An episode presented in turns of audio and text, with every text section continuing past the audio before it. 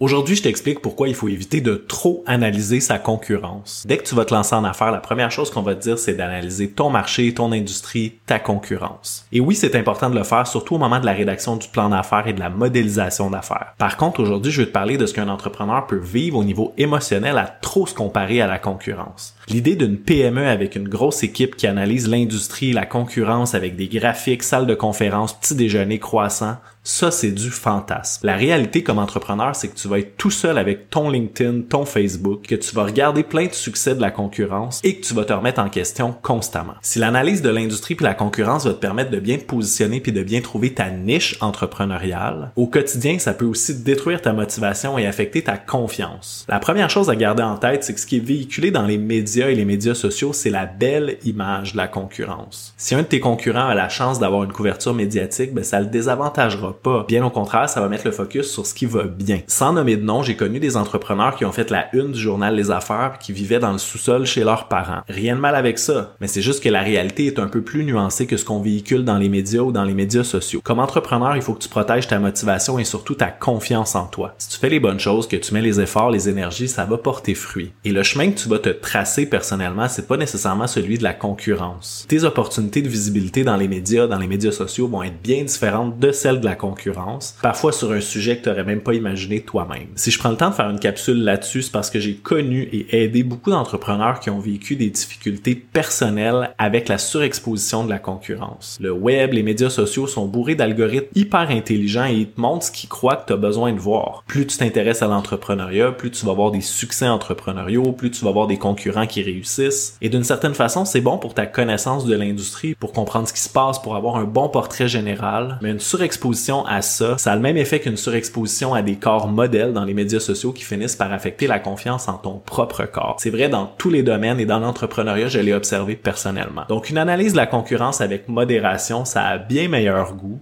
Et si c'est difficile pour toi, je te renvoie à la première étape du démarrage d'entreprise qui est l'analyse de ses ressources personnelles, ressources financières, matérielles, mais surtout ses ressources internes. C'est quoi tes forces, qu'est-ce que tu fais bien et qu'est-ce qui a une valeur dans le marché? Focalise là-dessus parce que ça c'est unique. Même si tu travailles dans une industrie dans laquelle il y a de la concurrence, ce que tu as à offrir t'appartient bien à toi. Et évite de te brouiller l'esprit, la motivation et la confiance avec des histoires à succès qui malheureusement sont parfois le fruit d'une petite distorsion dans les médias. Pour en apprendre plus sur l'entrepreneuriat, je te dis like et abonne-toi.